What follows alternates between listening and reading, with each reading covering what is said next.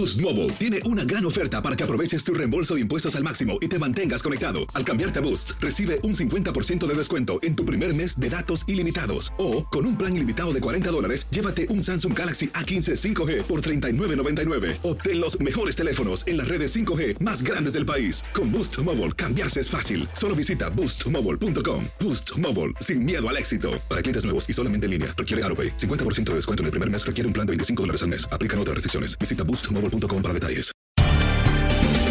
Bienvenidos al podcast de Buenos Días América, la revista radial más completa para los hispanos. Política, salud, economía, tendencia y deporte son algunos de nuestros temas. Bienvenidos.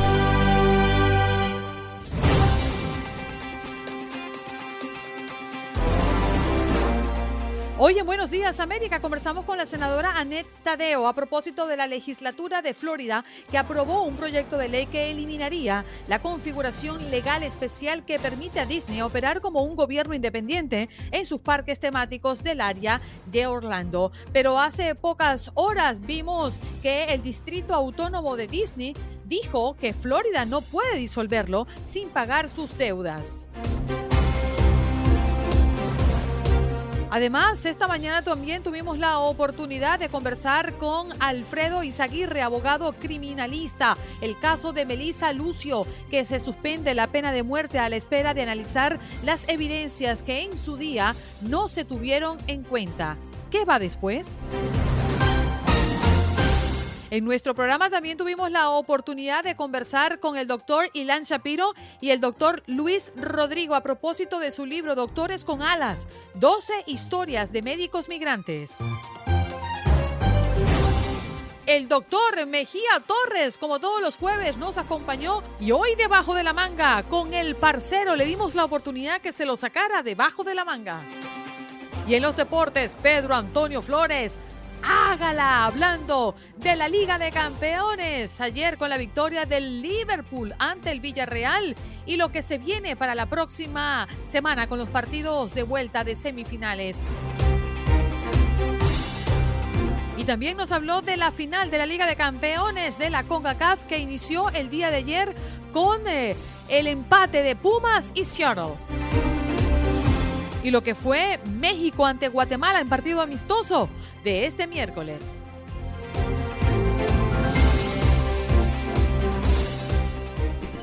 Bien, nos vamos rápidamente con nuestra próxima invitada. Ya la habíamos anunciado minutos antes en este programa y nos acompaña la senadora Anet Tadeo. Anet, gracias por estar con nosotros esta mañana. Qué gusto tenerte en el show. Buenos días, perdón, no me estaba funcionando el, eh, quitar el sonido. No te preocupes, vamos a contextualizar un poco eh, el, caso, el tema que queremos abordar, porque la legislatura de Florida aprobó la semana pasada un proyecto de ley que eliminaría la configuración legal especial que permite a Disney operar como un gobierno independiente en sus parques temáticos del área de Orlando. Ayer justamente se pronunció prácticamente Disney hablando y confirmando que el Distrito Autónomo de Disney dice que Florida no puede disolverlo sin pagar sus deudas. Quiero comenzar Annette, hablando de cuáles son esos privilegios que pierde Disney si esto finalmente se hace efectivo. Bueno, quisiera que la gente sepa que no es tanto lo que pierde Disney. Después de todo, es una compañía eh, global muy grande, eh, con muchos recursos. Los que pierden son los contribuyentes porque ahora la deuda y los gastos para mantener las carreteras, el transporte, el alcantarillado, lo tienen que pagar los dueños de casa.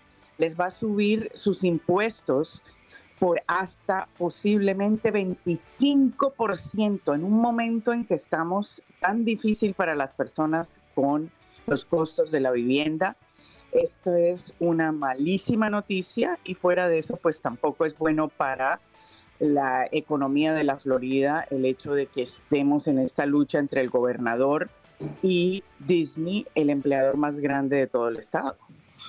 Anet, muy buenos días. Le saludo a Juan Carlos Aguiar. Yo lo que le quisiera preguntar es, ¿hasta qué punto una empresa privada tiene la obligación de acompañar al gobernador de turno o al presidente de turno, por llevarlo al, nivel federal, en sus porque siente uno que esto es la ley de la zanahoria o el garrote. Si usted está conmigo, le doy zanahoria, si usted no está conmigo, le doy garrote. Porque eh, el distrito especial de Disney no es el único en la Florida. Tenemos el distrito especial de Daytona, tenemos eh, otros distritos eh, turísticos para retiros de personas de la tercera edad que a lo mismo en el momento en que se, se opongan a los mandamientos o a las ideas del gobernador Ron DeSantis en este caso.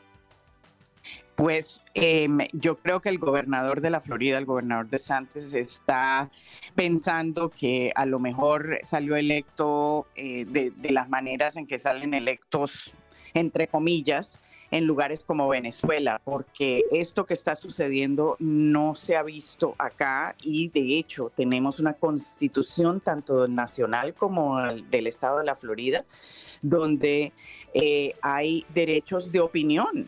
Todos tenemos diferencias de opinión, pero eso de que vamos a castigar a los que no están de acuerdo con uno de esta manera es nunca se había visto y realmente es bien bien preocupante porque después de todo el derecho a la opinión siempre ha sido parte de lo que tiene esta gran nación nuestra de los Estados Unidos. El Distrito Autónomo Especial de Disney em, dice que la decisión de Florida de disolverlo el próximo año no es legal a menos que el Estado pague las grandes deudas de Reed Creek. el Estado de Florida no se ha pronunciado al respecto. Esto se, manifestó el día de ayer. Annette, ¿qué crees que puede estar ocurriendo eh, a propósito de la última declaración de Disney? Bueno, como siempre, todas estas leyes inconstitucionales se pasan, después terminamos en la corte, pero otra vez el problema más grande es que primero que todo se le hizo Obviamente a Disney lo han dicho claramente que lo hicieron para castigarlos y fuera de eso no incluyeron otros distritos especiales donde obviamente hay mucho votante republicano y no querían eh, que esos votantes tuvieran que pagar por, eh, por sacarlos de esos distritos especiales, pero sí se, se concentraron en Disney por esa razón y lo han dicho públicamente, y los que van a terminar con la cuenta son los contribuyentes. Eh, eh, las rentas ya están por lo alto y si se suben los impuestos de los dueños de casa, de los dueños de, de condominios, le va a subir a todo el mundo y la renta va a subir aún más. En este momento la Florida ha sido nombrado el estado más caro con la vivienda en toda la nación, con las tres ciudades más altas. Ya no es Nueva York, ya no es Los Ángeles, Los Ángeles es Miami número uno en toda la nación y fuera de eso tenemos tres ciudades más y todo el estado está carísimo y ahora tenemos el gran nombre de ser el estado más caro en toda Anet, pero disculpa que te interrumpa, eh, me gustaría dejar claro el por qué los residentes van a cargar eh, con más impuestos. Explicarle un poco a la gente de qué se encarga Disney y cómo funciona el, alcantarillado, la creación mm, de, carreteras, en fin. Es decir, hoy por hoy, ¿de qué se ocupa Disney? Que ahora se va a trasladar como responsabilidad y va a tener que ser costeado por los residentes. Ellos en esta área del distrito que va a afectar el condado de Orange y el condado de Osceola, se encargan de todo lo que tenga que ver con eh, el público, ya sea las carreteras, el transporte, el alcantarillado, el, el, el, hecho de que tienen bomberos, tienen fuerza policíaca. Todo eso ahora ya no es de Disney y lo va a tener que pagar el condado de Orange y el condado de Osceola. Entonces, cuando eso sucede, y fuera de eso, no estoy hablando solo de los costos, estoy hablando de una deuda gigantesca que eso es lo que acaban de decir ustedes, que ayer se pronunció Disney, de que eso es ilegal, que se supone que esa deuda hay que pagarla antes eh, de poder disolver el distrito especial. Entonces, ¿qué pasa? Para pagarlo lo va a tener que asumir el gobierno de la Florida y esto significa que nos van a subir los impuestos. Pero definitivamente la gente, como mínimo la gente de Orange y Osceola, les va a subir los impuestos para todos esos costos de mantener el distrito especial. Históricamente, la empresa Disney ha mantenido como una compañía blanca en materia política, es decir, ellos han dado apoyo a republicanos y a demócratas. Sin embargo, pues solamente por, por hablar de la Florida en Tallahassee hay más de 30 pistas que trabajan para Disney y han aportado a campañas de uno y de otro partido, en casi que de la misma forma. Obligaría este tipo de decisiones a que las empresas empiecen a tomar un partido hacia uno o hacia otro no rompería, no rompería un equilibrio económico de estas grandes corporaciones al apoyar las ideas partidistas de uno u otro candidato? Quiero decirte que como demócrata te aseguro que Disney eh, no ha sido equitativo. Eh, llevamos más de 20 años con solo un partido en el poder, que es el Partido Republicano, y el la, diferencia en los fondos que le han dado a los republicanos versus los demócratas es eh, como de 80% más a los republicanos. Y ahora el problema en que se encuentra Disney es que obviamente, y algo que siempre se ha dicho, cuando tenemos de un lado o del otro ese exceso y no balance en el poder, causa problemas. Y cuando se cogen el poder, y se creen ya que son como Maduro, pues tenemos problemas bien, bien grandes como en el que estamos en este momento. Y eso eh, no es bueno para el pueblo y no es bueno para nadie. Yo obviamente muy orgullosa de ser demócrata, pero sé que eh, los dos partidos a veces se pasan de excesos y eso no es bueno para el pueblo y por eso es que necesitamos tener balance. Más de 20 años, solamente un partido en la Florida a cargo de todo. Estamos ahora culminando con estos excesos y estos eh, o sea, eh, falta de balance en el poder y ahora yendo a compañías privadas, algo que nunca se había visto. Eh, simplemente porque dieron una opinión y los que van a terminar con la cuentica somos nosotros los contribuyentes. Anet, gracias por estar esta mañana con nosotros. Lamentablemente el tiempo se nos acabó, pero fue un placer y queremos agradecerte los minutos que nos has dedicado. El placer es mío y cuando quieran, con mucho gusto. Gracias. Ahí escuchábamos a la senadora Annette Tadeo a propósito de la legislatura de Florida que aprobó la semana pasada un proyecto de ley que eliminaría la configuración legal especial que permite a Disney operar como un gobierno independiente en sus parques temáticos en el área de Orlando. Pero ayer justamente el Distrito Autónomo de Disney dice que Florida no puede disolverlo sin pagar sus deudas. ¿A dónde va a llegar? Mm. Amanecerá y veremos, como dicen por allí. Pausa y regresamos.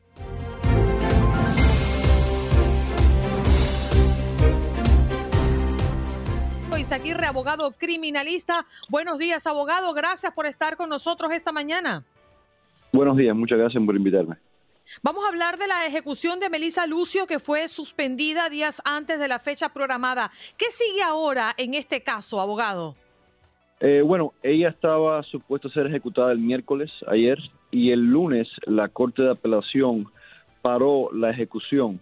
Eh, la Corte de Apelación paró la ejecución eh, y ordenándole a la Corte donde se hizo el juicio que revisaran el caso de vuelta para alegaciones nuevas que han, surgido para ver si había suficiente evidencia para encontrar al culpable que hay en el caso. Mm. Una pregunta que yo tengo, eh, abogado, y es eh, que ¿cuáles son ahora mismo, digamos que las opciones que va a tener eh, Melissa Lucio? Yo he estado leyendo sobre su caso, analizándolo un poco, y lo que veo es que le espera si es que se acepta, porque que hayan paralizado, y corríjame si me equivoco, que hayan paralizado la ejecución no significa que se suspenda o sí, porque sí que he estado leyendo que quieren analizar evidencias que en su momento, al parecer, no se tuvieron en cuenta, como serían entrevistas, por ejemplo, las declaraciones de su psicóloga. Sí, ella ahora la ejecución se la pararon, no se la han removido. Entonces la corte de, de juicio lo que va a hacer es va a ver si la evidencia nueva que se hubiese presentado hubiese tenido algún tipo de efecto en el juicio. Van a van a debatir la conclusión del examinador médico que examinó a la niña, que determinó que era abuso y no que la niña sabía, que no la posibilidad de que se había caído por las escaleras. Eh, van a examinar evidencia sobre la probabilidad que el primer juez en el juicio no lo dejó admitir, de la probabilidad de que ella confesó de los hechos inapropiadamente y ellos iban a poner evidencia de cómo ella era una mujer abusada es una persona que está supuesta o más eh, probable, ¿no? Que ella le confiese a la policía algo que ella no había hecho y no dejó presentar al juez tampoco que la niña sabía, evidencia de que la niña se había caído en la escalera de la casa. Entonces, toda esa evidencia ahora se va a presentar en la corte y el juez lo va a analizar. Y entonces el juez va a decir eh, si ella va a tener derecho a un juicio nuevo. Y eso obviamente va a ser eh, revisado por la Corte de Apelaciones. Me gustaría poner un poco en contexto lo que ha ocurrido en los últimos días, apenas dos días antes de que se llevara a cabo la ejecución de Melissa Lucio, tal cual como lo señala el abogado, un tribunal de Texas la suspendió y devolvió su caso para su revisión. Lucio, madre de 14 hijos, ha estado en el corredor de la muerte de Texas desde el 2008, cuando fue condenada por la muerte de su hija de dos años el año anterior, pero ella, su familia y sus abogados dicen que es inocente y que fue condenada injustamente por homicidio calificado. Los fiscales en el juicio argumentaron que Lucio, que ahora tiene 53 años, era una madre abusiva que causó las lesiones que llevaron a la muerte de su hija Marianne. Los abogados de Lucio dicen que esas lesiones en realidad fueron el resultado de una caída por las escaleras fuera del apartamento de la familia. Y bueno, es un poco lo que sabemos hasta ahora de este caso. ¿Cuál es eh, la tendencia, si podríamos llamarlo de alguna manera, abogado, cuando eh, pasa algo así cuando se suspende la, una fecha de, programada para la ejecución? Bueno, obviamente eso es algo que la Corte de Apelación tomó pausa y le mandó a la Corte Estatal para que revisara. Eh, la tendencia de la Corte de, la Corte del Estado, del, de, donde se hizo el juicio, es haber evidencia nueva y potencialmente decirle a la Corte de Apelación de que sí, recomiendan un juicio nuevo. Ya si recomiendan un juicio, Sí, sí, Perdona, te, estaba interrumpiendo porque eso es lo que te iba a preguntar. No sé qué opinarás, cuánto estás de acuerdo o no con el abogado de Melissa Lucio que cree que la decisión correcta en estos momentos es desestimar los cargos previos en su contra porque no hubo un homicidio en este caso y tener en cuenta los nuevos. Y entonces la pregunta que tengo para ti, además de cuál es tu opinión, es cuánto tiempo puede pasar hasta que obtengamos eh, una nueva sentencia o absolución. Eso puede pasar, pueden demorar años. Eh, la Corte de Apelación paró la ejecución indefinidamente, o sea, no dijo, no dio una fecha, simplemente le dijo a la Corte Estatal, haga esto y después veremos, pero no hay una fecha justa o opuesta, ¿no? Ahora todo esto tiene que hacerse de vuelta, es casi como que un mini juicio se va a hacer en la Corte de Estatal en Texas. Wow. Abogado, muchas gracias por darnos esta actualización. El caso de Lucio, gracias por conectar con nosotros eh, a través de nuestra audiencia también a nivel nacional. Muchas gracias. Gracias, Muchas gracias. Allí escuchamos a Alfredo Izaguirre, abogado criminalista, eh, alrededor del caso de Melissa Lucio. Pues recuerden que la ejecución de esta mujer fue suspendida días antes de la fecha programada y esto es lo que sabemos hasta ahora y nos explica qué es lo que viene, ¿no? Eh, con relación al tema, el abogado que nos ha conectado el día de hoy.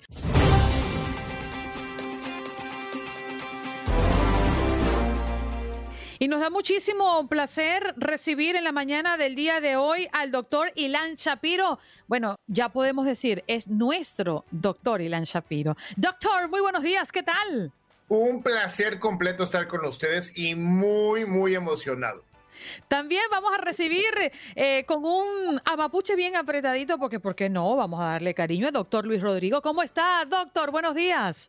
Hola, ¿qué tal? Muy buenos días a todos. Muy bien, ¿cómo están ustedes? Muy bien, gracias. Y de antemano, muchísimas gracias por hacernos llegar su libro, Doctores con Alas, 12 historias de médicos migrantes, coordinadores Sandra López León, Ilan Shapiro, Talia Weckman y por supuesto también forma parte el doctor Luis Rodrigo que hoy nos acompaña. Doctor Shapiro, comienzo con usted. ¿De qué se trata esta joya? Bueno, realmente todos migramos de un lado al otro. Nadie realmente puede decir, bueno, yo estoy aquí 800 años y mi familia tiene un link. Nada de eso. Realmente lo que queremos contar en este, en este libro es 12 historias de médicos que hemos migrado de diferentes países a otros países. Y muy importante, muchas veces nos toca, Andreina, que, que platicamos y vemos al doctor, al abogado, a esa persona famosa que ya, ya está hecha y derecha pero muchas veces no se sabe realmente lo que hizo para llegar a ese momento. Todos esos esfuerzos, esas lágrimas, lo que hemos dejado dentro de nuestras vidas y muy importante lo que estamos haciendo y sobre todo este libro no es nada más para médicos, es para cualquier persona que está interesado en crecer, porque contamos muchas historias de los errores que hemos hecho, lo que hemos aprendido y muy... Yo quisiera, buenos días, Ilani y Luis Rodrigo, preguntarle precisamente a Luis Rodrigo, ¿qué difícil es para un inmigrante que viene con una formación académica desde su país poder homologar en Estados Unidos esos conocimientos, porque uno conoce muchos médicos que llegan con toda carga de conocimientos y no pueden ejercer aquí en Estados Unidos porque obviamente eh, se les dificulta el idioma, se les dificulta volver a empezar. Al final del camino, ¿vale la pena? ¿Es muy complejo? Bueno, eh, en lo personal no tengo yo eh, la dicha o la oportunidad de haber eh, homologado como tal mis estudios para Estados Unidos. Mi caso, precisamente que contamos en este libro, es muy personalmente haber migrado a Etiopía que justamente el tratar de homologar los títulos eh, o los estudios y sobre todo en el ámbito médico es uno de los más grandes retos, el primero y más grande creo yo, eh, porque eso es lo, lo que venimos a desmitificar con este libro. En medicina cuando entramos en cualquiera de nuestros países se nos hace eh, ver, pese a que el cuerpo humano es el mismo en todo este planeta Tierra, que nuestra profesión no la vamos a poder ejercer en otro lado y es un campo ultra cerrado donde nos hacen limitar nuestra existencia, decir yo solo voy a poder ejercer aquí en México o aquí en Colombia o aquí en Estados Unidos. Y esa es una de las cosas que platicamos aquí en el libro, donde de ahí nosotros mismos nos fuimos a demostrar cómo sí se puede homologar nuestros estudios en otro país y con todas las de la ley poder estar ejerciendo y demostrando nuestras capacidades y aptitudes precisamente para aportar al lugar al que decidimos migrar. Mm. Yo quisiera contarles que cuando recibí el libro, em, abrí, yo siempre abro los libros que me llegan a las manos, los abro donde la página me dé. Y la verdad es que me dio tanta emoción porque abrió precisamente en la página 70 cuando lo abrí y allí estaba Ilan Shapiro. Eso me, quedó, o sea, me, quedó así. Después empecé a revisar las páginas y dije, no, Ilan Shapiro debe estar en todas las páginas. Pero pues no, allí estaba la entrada de Ilan Shapiro. Qué bonito. Pero, pero quisiera preguntarte, em, doctor Rodrigo, porque usted sí está también en la página 19 y decía en la entrada de su perfil que hace años que quería sentarse a escribir sobre su vida. No sé si estoy equivocada, pero dígame usted, pocos doctores hablan de su vida personal. Siempre tienen, me imagino, que parte del proyecto como médico, dejar sentado lo que han estudiado y cómo ha evolucionado la ciencia y cómo ustedes han llevado eso a los casos para recuperar y para sanar personas. Pero hablar de la propia vida del el médico hombre o la médico mujer no es algo común.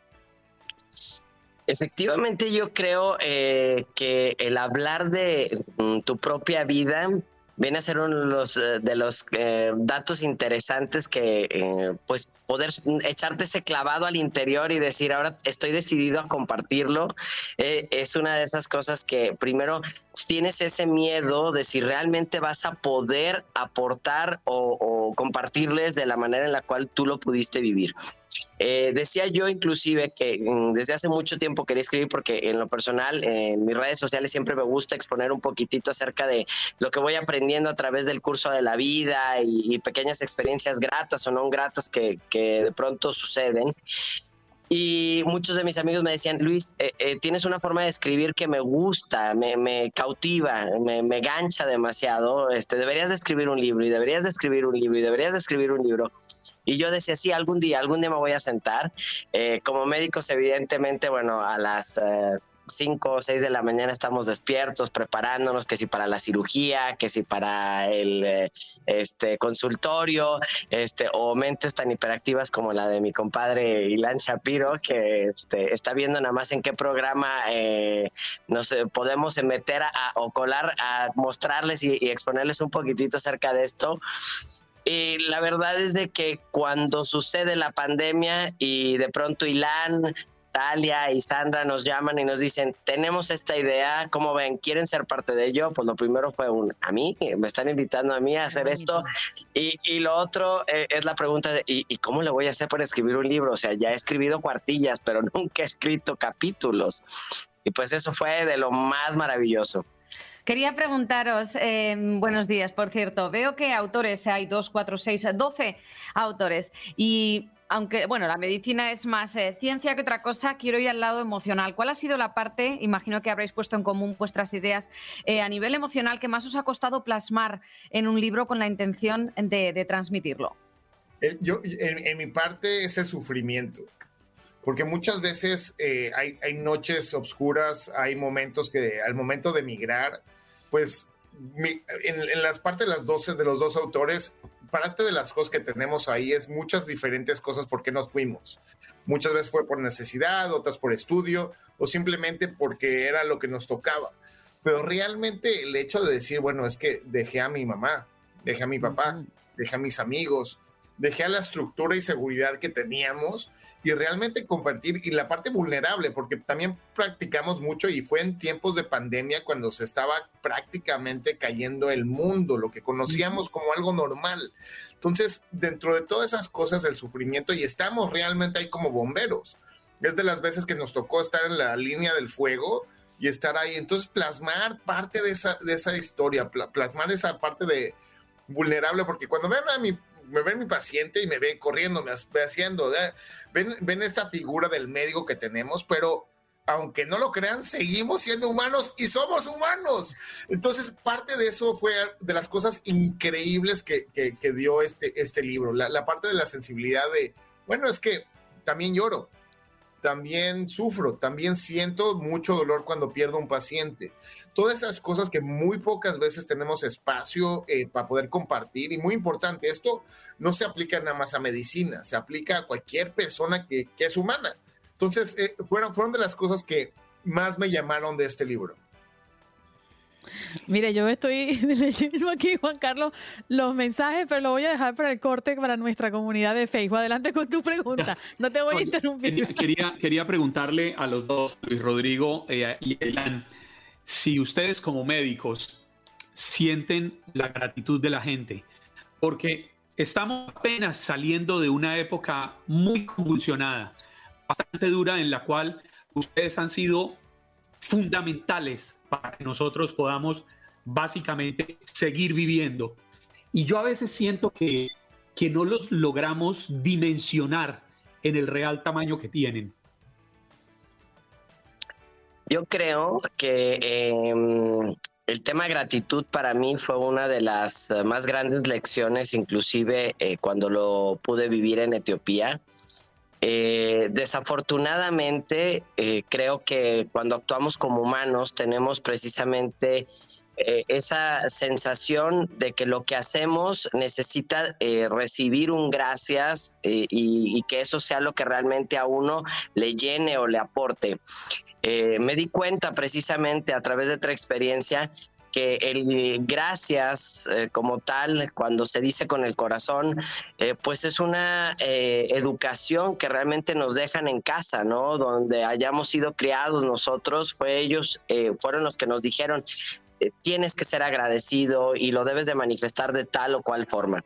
A mí, por ejemplo, me pasó que estando allá, pues entre la barrera del idioma que había en un principio, que ellos es el amárico, y que mi idioma oficial pues, o, o, natal es el español, pues ahí era la primera barrera para poder precisamente el gracias. Y lo otro es que es un país precisamente que eh, pues ha crecido un poquitito con eh, varias eh, muestras de eh, asistencialismo, el cual pues permite ya que se rompa esto y que ellos consideren que todo lo que nosotros hacemos o todo lo que nosotros damos viene eh, por añadidura y, y que ya le toca per se a ese médico que llegó a ese lugar a prestar sus servicios, lo tiene que hacer y a eso lo mandaron y a él le pagan por eso. Eso es lo que la gente de pronto eh, entiende de nuestra labor y lo mismo eh, la gente que eh, ahora vivió, que pues hubo algunos que a lo mejor nos consideramos primero incrédulos y luego después nos, nos sumergimos tanto en este tema de la pandemia que de pronto te das cuenta el, el cuáles son realmente las funciones que tenemos nosotros como personas de salud y hasta dónde realmente nosotros inferimos y pues evidentemente no estamos esperando el, el gracias. Hubo algunas muestras realmente que a veces decía uno, es que no me las merezco, o sea, de verdad es que había hasta caravanas y, sartenes por todos lados en las ventanas. El doctor Ilan Shapiro y el doctor Luis Rodrigo nos acompaña para hablar de Doctores con Alas, 12 historias de médicos migrantes en un libro extraordinario. Ya regresamos.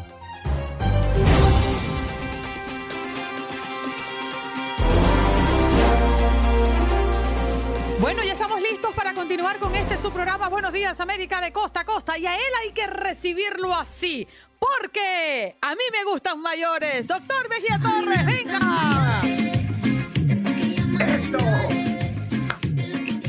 Oye, doctor, usted se pintó su bigote, pero qué cosa tan bonita.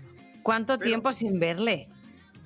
Yo, buenos días. Yo tengo una tremenda pregunta para ustedes hoy.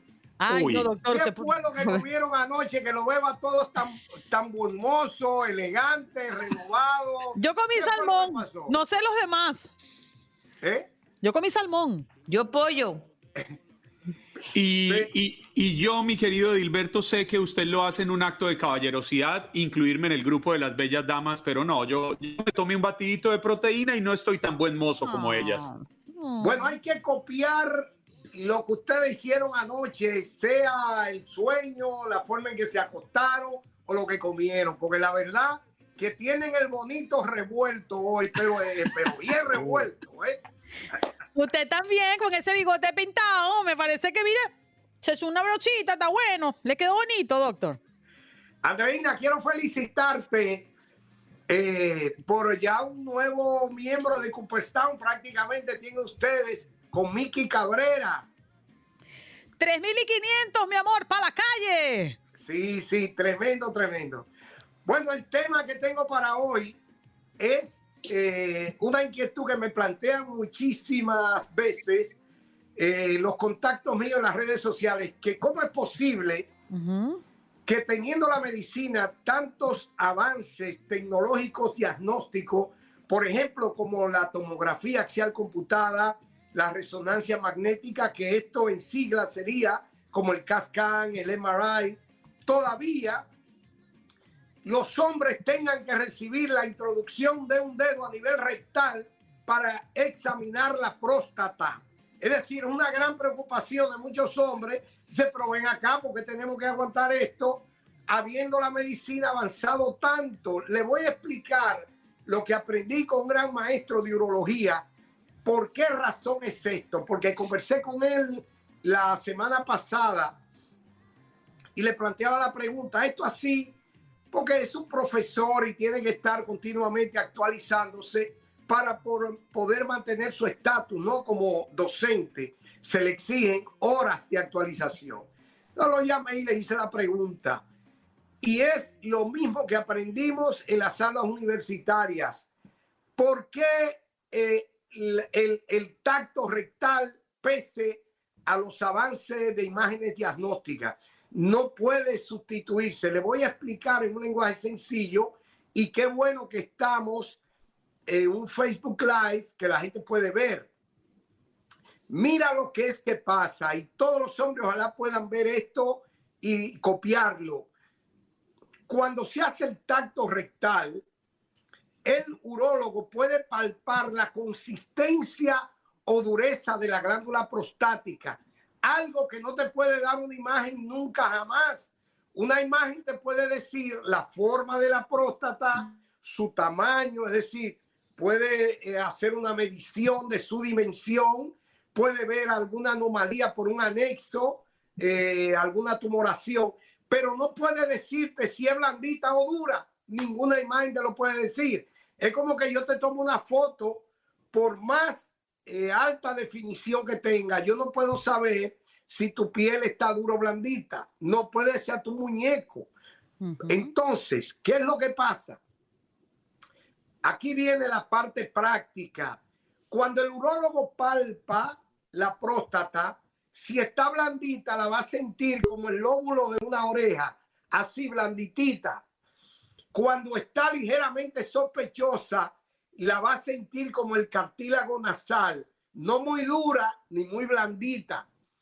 Pero cuando está así como el hueso de la frente de dura, la próstata, ya el urólogo tiene una alta sospecha de malignidad y es cuando te manda a hacer una biopsia.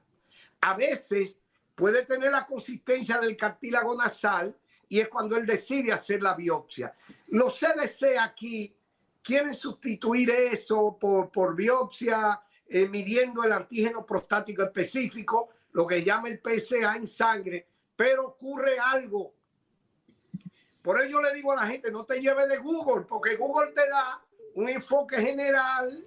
No es que no te lleve de Google, sino que no lo tenga como método diagnóstico de aprendizaje porque Google te da un enfoque general, pero la medicina es muy particular, cada paciente muy particular.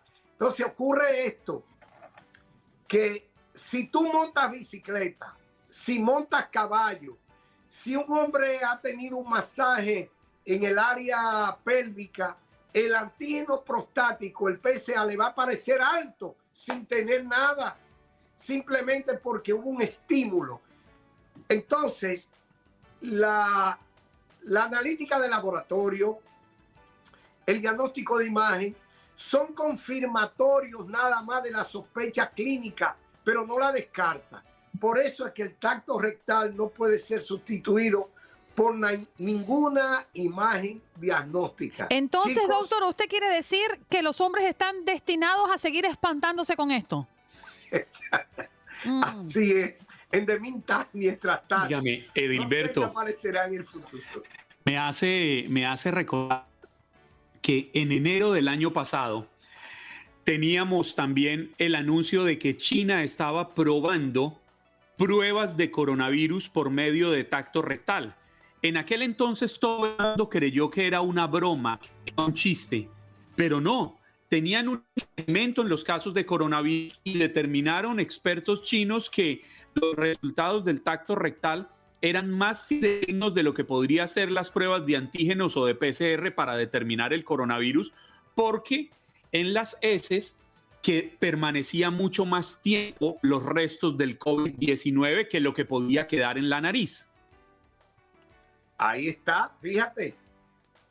Es un interesante dato, yo no lo sabía, pero fíjate que eh, uno se retroalimenta en estos medios.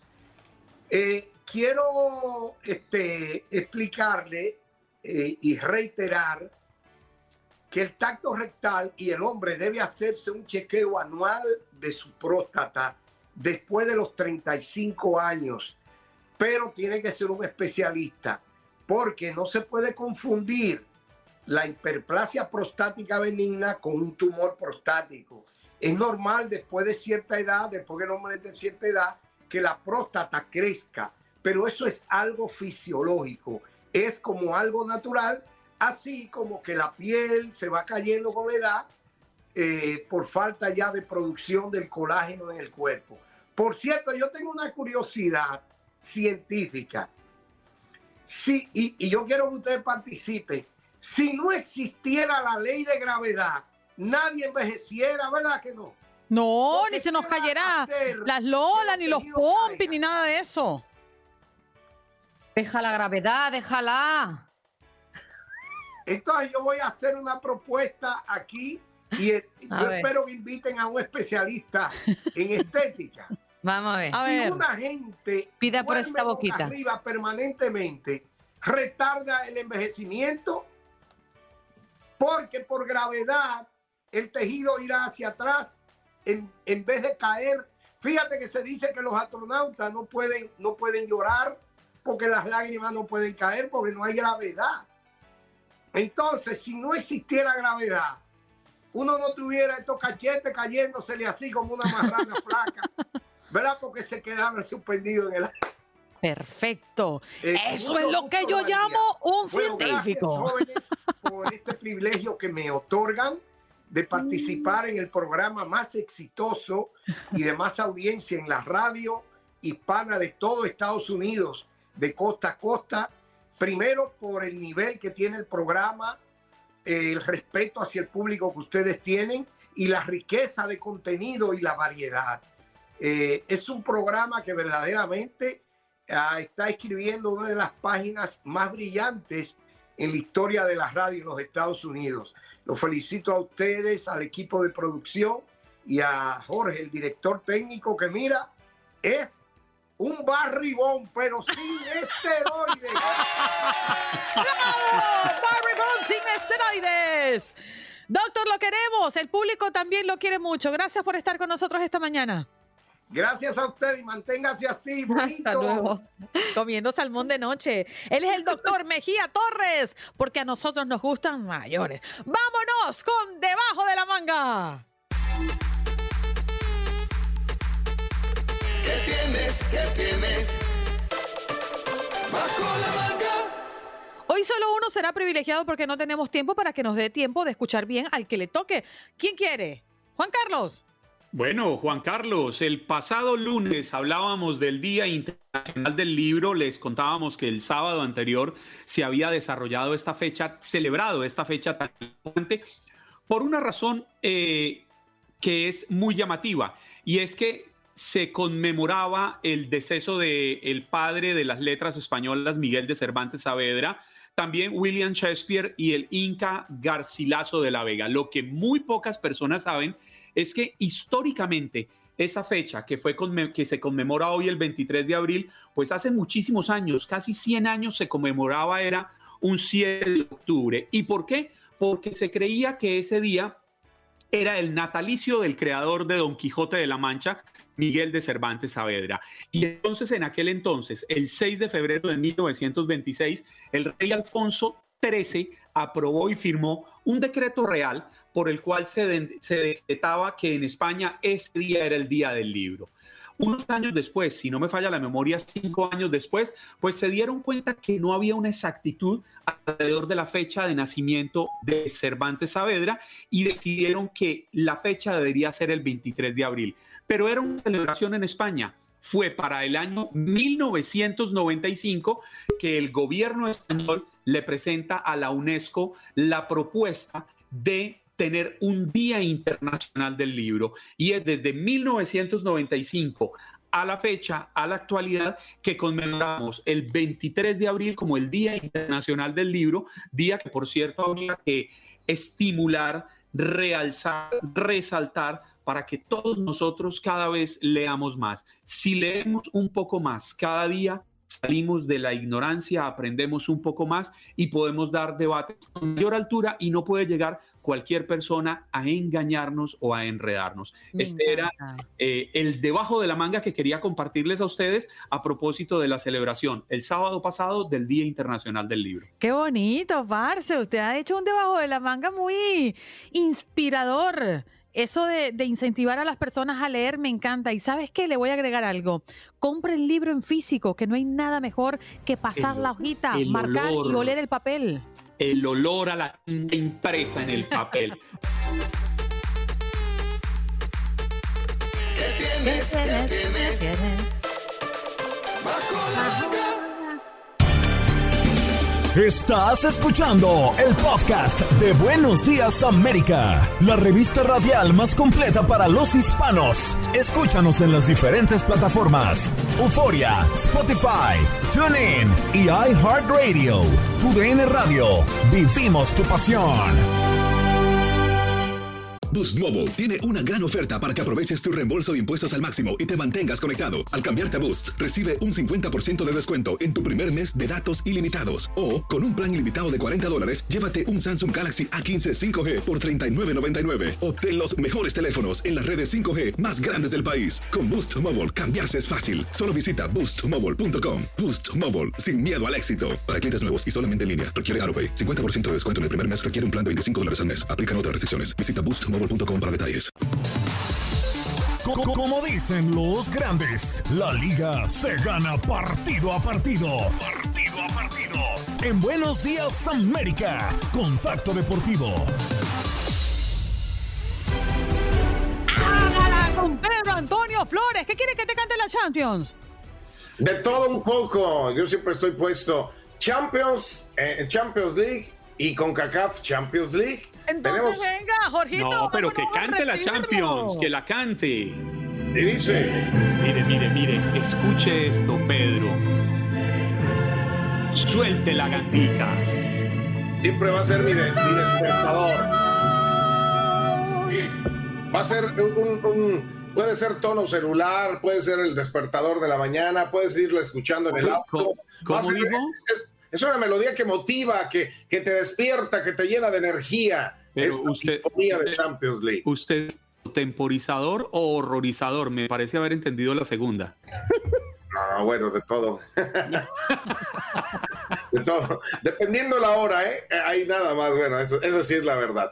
Pero bueno, la, eh, la Champions League tiene otro partido también muy, muy interesante. El día de ayer, Liverpool en casa logra sacar una ventaja, dos goles por cero frente al Villarreal. No, partido que parece, pues ya está puesto para los ingleses. Sí, la ventaja la tiene el City, la ventaja la tiene Liverpool. 2 a 0 uh, este último, 4 por 3 el City y eh, pues todo pintaría para una final inglesa, ¿no? Pero el Real Madrid todavía es solamente un solo gol, ¿no? La vuelta es en el Bernabéu y eso pues todavía podría estar definiendo la final hacia los españoles, ¿no? El Villarreal tiene 2 a, 2 a 0, también la vuelta será en España y, y- y bueno, ¿ustedes qué creen? ¿Pinta para final inglesa? ¿Pinta para final española o va, va a ser híbrida, no uno y uno de, de cada lado, lo que todavía pueda ocurrir? La ventaja la tiene el City y el Liverpool y pintaría para mí, creo que es esta, ¿no? La del City ¿La contra... final inglesa? ¿Tú Liverpool. apuestas por eso? Yo creo que va a ser así. Mm. El City, el City anda jugando muy bien al fútbol.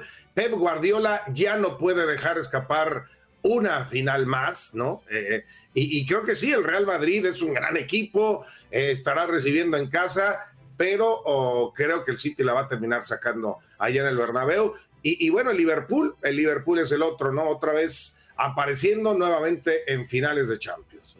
Oye, Pedro, pero van a jugar en el Bernabéu. Yo, Sí. yo, yo el Liverpool Villarreal lo, lo, lo tengo, lo veo muy claro, ¿no? Obviamente. Pero el, la llave del Manchester City con el Real Madrid no la tengo tan clara, aunque el Manchester City haya ganado, aunque el Claro. gol de visitante no funciona, pero van a jugar en el Bernabéu y el Real Madrid ya está picado culebra. Es decir, le hacen o le hacen.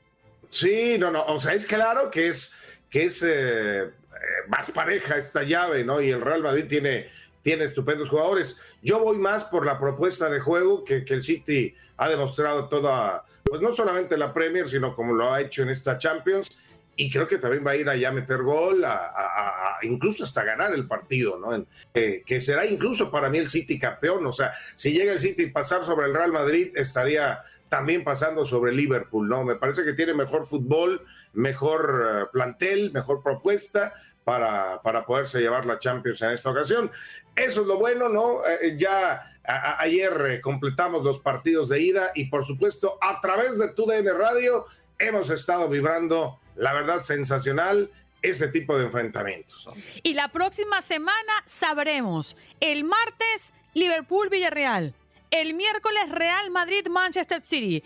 Y nos estaremos ya sirviendo el plato de la final de la Liga de Campeones. ¡Qué emoción! Somos la casa de la UEFA y vivimos tu pasión. ¡Ruédalo, Jorgito!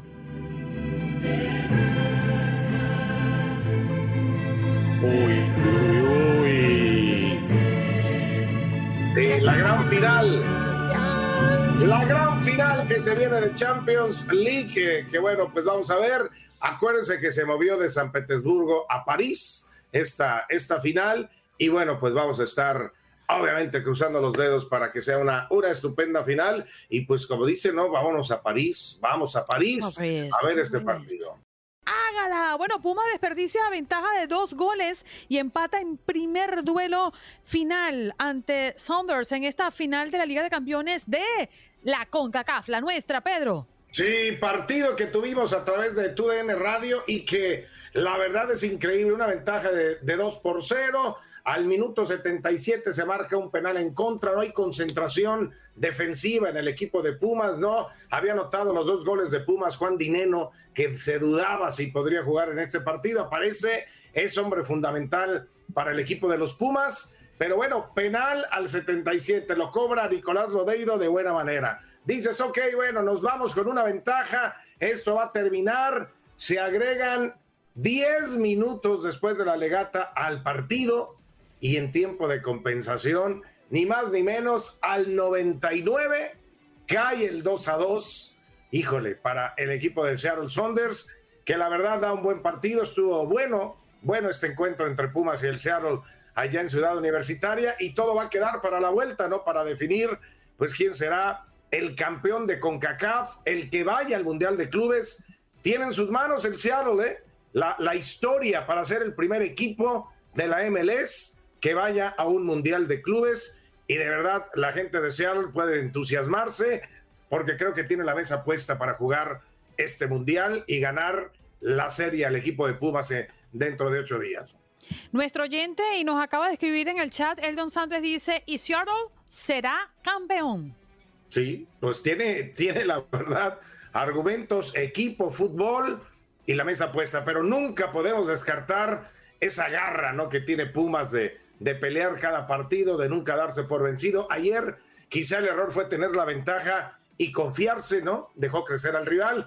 Pumas se ve mejor cuando va en desventaja, cuando llega, cuando alcanza, cuando da la vuelta a los marcadores. Y eso, bueno, pues veremos si puede ocurrir en el partido pasado. Ahora Pumas tiene en sus manos ante Pachuca el próximo fin de semana, ante el líder general del torneo mexicano, en sus manos mantenerse en repechaje, porque en caso de empatar o perder, una combinación de resultados lo deja fuera de toda posibilidad. Necesita ganar y entonces asegura su lugar como número 12 de la tabla de posiciones para, para lo que es la liguilla en México, que ya se viene el fin de semana, la última jornada. Y, eh, por cierto, ¿no? Van a recuperar algunos equipos a sus jugadores de selección nacional. Ayer, eh, mis respetos para la afición que se dio una vuelta a Orlando porque pues jugó la selección mexicana del Tata Martino sin el Tata Martino y sin ser la verdadera selección mexicana, porque pues fue una convocatoria de pachanga y un partido aburridísimo ante Guatemala. Si más, allá de, si más allá del 0 a 0, mm, ¿sentiste un partido aburrido? No sirvió para nada, Andreina, este oh. partido. Eh. La verdad, ni siquiera los muchachos que recibían la oportunidad de, demostrarse como Marcelo Flores, ¿no? Este jovencito que trajeron del Arsenal y que hay que verlo, este, muy tibio, un partido donde la verdad a mí me dio tristeza ver a estos chavos que reciben por fin una oportunidad de ponerse la de la selección mexicana en un partido, aunque sea de exhibición, no, no, no mostraron nada, ¿no? Yo creo que esta lista a tacharla, a esperar los que ya tiene eh, el Tata Martín en su mente, desaprovechado, una disculpa para la afición que estuvo presente ahí en Orlando por ver este partido de la verdad tan triste. Cero por cero, México y Guatemala el día de ayer por la noche. Oye, Pedro Muñoz, Andrés Manuel dice, al parecer la selección de fútbol de Estados Unidos y ahora algunos clubes le han agarrado la medida al fútbol mexicano. Ya, ya, ya se ha cortado cada vez más la distancia, ya están cerca, ah, pues bueno, de competir, pues miren, ¿no? Lo que vemos con el Seattle, ah, sería la primera ocasión que le quiten a México el título de CONCACAF y se puede dar. Ya vimos lo que pasó con selección eh, nacional, ¿no? Estados Unidos ya le tiene tomada la medida a México y pues es una, es una realidad. Hay que ponerse las pilas en México si quieren otra vez recuperar pues esa autoridad que tenían en la zona que ya se está perdiendo. Bien, Pedro, gracias por estar con nosotros esta mañana. Nos reencontramos pronto, compañero. Buenos días, saludos para todos y nos encontramos pronto. Háganlo. Seguro. Pedro Antonio Flores con nosotros esta mañana, como siempre, acá en Buenos Días América, de costa a costa. Nos vamos, lo presentamos como él se merece, porque no es uno ni dos, es triple chulo. Ah, va Javier, ay, ay, perdón, va Javier, perdóname. No es contigo, Javier, ¿eh? Eh, Eso lo del triple chulo no es contigo, Javier, es nuestro César Procel. Ok, Javier ok, yo dije, Serrano, bueno. Qué nervio. No, pero André, Andreina, Andreina, Javier, Javier, hola, buenos días. Saluda a Juan Carlos Hola, Aguiar. buenos días. Yo, mi querido Javier, yo creo que usted también tiene derecho a que Andreina le diga el triple chulo, el triple papi, Claro, cualquiera de estas cosas. Bueno. O sea, esto no tiene por qué ser exclusivo de nuestro compañero César. No, porque chulo en todas partes no significa lo mismo, Juan No, Carlos. pero, pero Javier va a entender que usted se lo dice con todo el cariño. Entonces usted dígale. Javier, nuestro triple papacito del, de la meteorología, del clima. Puede hacerlo, Andreina. Oye, Hola, Javi, Andreina. quedamos pendientes anteriormente para hablar de California y su sequía, ¿no? Y por supuesto, ¿qué tendremos para el día de hoy? Oiga, nada de alivio para la sequía, al contrario, seguimos con poca lluvia. ¿Qué poca lluvia? Nada de lluvia, cielos con poca nubosidad en los próximos días, máximas en los 60, 70 bajos durante los próximos días, amaneceres en los 50. Nada de lluvia para California, realmente un pronóstico bastante seco para los próximos días, realmente lamentable que siga esta sequía extrema en gran parte de lo que es el oeste del país. Y ya saben, California, tiempo seco, máximas en los 60 altos, 70 bajos y también amaneceres en los 50. Tiempo clásico de abril, donde la sequía hace de las suyas en esta parte del país, inclusive llega un poco más allá y vemos la zona de incendios en Arizona, realmente preocupante la sequía en el oeste y en zonas aledañas también de la nación. Bien. Y hoy tendremos en Los Ángeles eh, más o menos cuán- qué temperatura, Javier, para los que nos Sí, están escuchando a través de la calculo que esté en los 1330M. 70, en los, en los 70 bajos mm, en la tarde, la máxima, y nuevamente bajando a los 50 al amanecer. Realmente poco cambio durante los próximos Sí. días. Realmente hay una situación de bloqueo en el tiempo que no permite grandes cambios y por eso espero sin lluvias el pronóstico para los próximos días y repito, temperaturas mínimas en los 50 al amanecer y en la tarde en los 70 bajos o 60 altos. Clásico tiempo mediterráneo pero seco para el oeste del país. Seguro. Javi, muchísimas gracias y discúlpame A la ustedes. introducción. Un abrazo. Después me dices qué chulo. Javier Serrano, nuestro meteorólogo de Univision. Mira, me puso esta roja. Me dio como hasta calor, me dio No, sofocón. ahorita viene No, no, que no te dé sofoco. Ahora ya Viene la escena de celos de César Proseldo y que usted qué hace diciéndole eso a otros hombres en el programa. Claro. Ahora sí, Jorgito, vámonos con todo. Qué bárbaro, qué guapo estoy, qué bárbaro, qué chulo amanecí, qué chulo amanecí, qué bárbaro, qué guapo estoy. No, de verdad. Búrlese con quiero toda ir. la tranquilidad, mi querido Ay, César. Ahí usted, usted acaba de comprobar la fidelidad y la lealtad de Andreina Gandica. No, no, Correcto. mira, mira, aquí lo único que comprueba es que ella habla con otros pensando en mí, así que estamos bien. El que no se consuela es porque no quiere, claramente, ¿eh? Exacto, Oh o my sea, no, te apures, digo yo, igual. Oye, pero ¿qué tal si Javier, o ¿cómo se llama? Juan estaba también. chulo? Javier, Javier. ¿qué tal si- Serrano. ¿Qué tal si también está chulo y, y le, le- le hiciste un, este, un- una, una falta de respeto al decirle que no era chulo? No, lo que pasa es que chulo en mi país no es necesariamente un hombre guapo, ¿eh? En mi país, Ah, y chulo entonces- es el que vive de la para mí sí mujer. funciona, pero para los demás no. No, sí, para ti sí, yo te tengo respeto. No, no, no, no, qué cosas, qué cosas. Ay, Dios mío. César, mejor hablemos de Houston, hablemos de Texas. Hablemos de Texas. Eh, bueno, no sé ustedes cuánto espacio tengan en sus casas, pero mm, para la gente de Texas, ¿habrá oportunidad de adoptar un burro o un caballo salvaje este fin Bueno, de le semana? llames así a Juan Carlos, un poquito más de respeto. No, yo no estoy en adopción. Ah, perdón. Qué cosas, qué cosas. Bueno, la Oficina de Administración de Tierras llevará a cabo un evento eh, el día de mañana y el 30 de abril al norte de Houston y buscan encontrar hogar para más de 120 caballos salvajes y burros. La Oficina de Bienvenidos a Texas, por cierto. La Oficina de Administración de Tierras organiza un evento de adopción de burros y caballos salvajes allí en Conroe. El objetivo del evento es encontrar un buen hogar para 120 animales. La recompensa te ofrecen hasta mil dólares por cada animal que adoptes. La oficina busca disminuir los costos de la agencia por el cuidado, así como reducir la sobrepoblación de burros y caballos salvajes. Así que el evento será eh, mañana de 12 del mediodía a 6 de la tarde y el sábado 30 de abril de 8 de la mañana a 12 del mediodía en Lone Star Convention, en Expo Center, ahí en la eh, calle Airport en Conroe, Texas. Los animales que se ofrezcan en adopción durante el evento son adultos que en algún momento vivieron en libertad, así que por eso dicen que son salvajes, no, tenían realmente este, alguien que los cuidara. Lo que sí, para participar, debe ser mayor de 18 años, no tener antecedentes de abuso de animales y las casas calificadas deben tener un mínimo de 400 pies cuadrados de espacio de corral por animal con acceso a comida, y agua y refugio. Así que la gente que quiera animales aquí en Texas, ahí está la oportunidad de tener caballos y burros de, de- Maravilloso. de manera gratis, porque a veces salen, salen caros, ¿eh? salen caros los, los animales eh, de, de- de granja. Claro, claro. Así que, O sea, ¿qué estáis esperando? eh, lo que pasa es que estoy ampliando el patio y ya nomás me deshago de milaneso y puede caber fácilmente ahí un caballito. ¿Te deshaces de quién? Milaneso, mi perro. Oh. Pero ¿por qué tiene que deshacerse de Milaneso? Milaneso puede juntos. estar dentro de la casa donde se la pasa y el burro va a estar afuera. No, sí, fuera. aquí solamente cabe un ser de cuatro patas, así que milaneso fuera. Milaneso aprende a Oh. caminar en dos. Capaz, capaz, capaz, por lo menos para treparse a la mesa a comerse la comida. No, no, no, qué cosas. Pero ¿por qué no los dos? Así se pueden hacer compañía. ¿Es No, verdad? no, no, yo para, no, honestamente no, yo, yo para qué quiero aquí más animales. no. Mm, Bueno, eso es una vaca, ¿no? ¿Cómo fue eso? Eso es una vaca, no es un burro. No sé quién hizo eso. Sonó, ra- sonó raro. Llamemos al vacólogo. Mira, César, eh, nos enganchamos contigo en un ratito. Así es, 10 de la mañana hora centro a través de TUDN Radio 93.3 FM en Houston y en la aplicación de Euforia en toda la nación. Ahí nos vemos.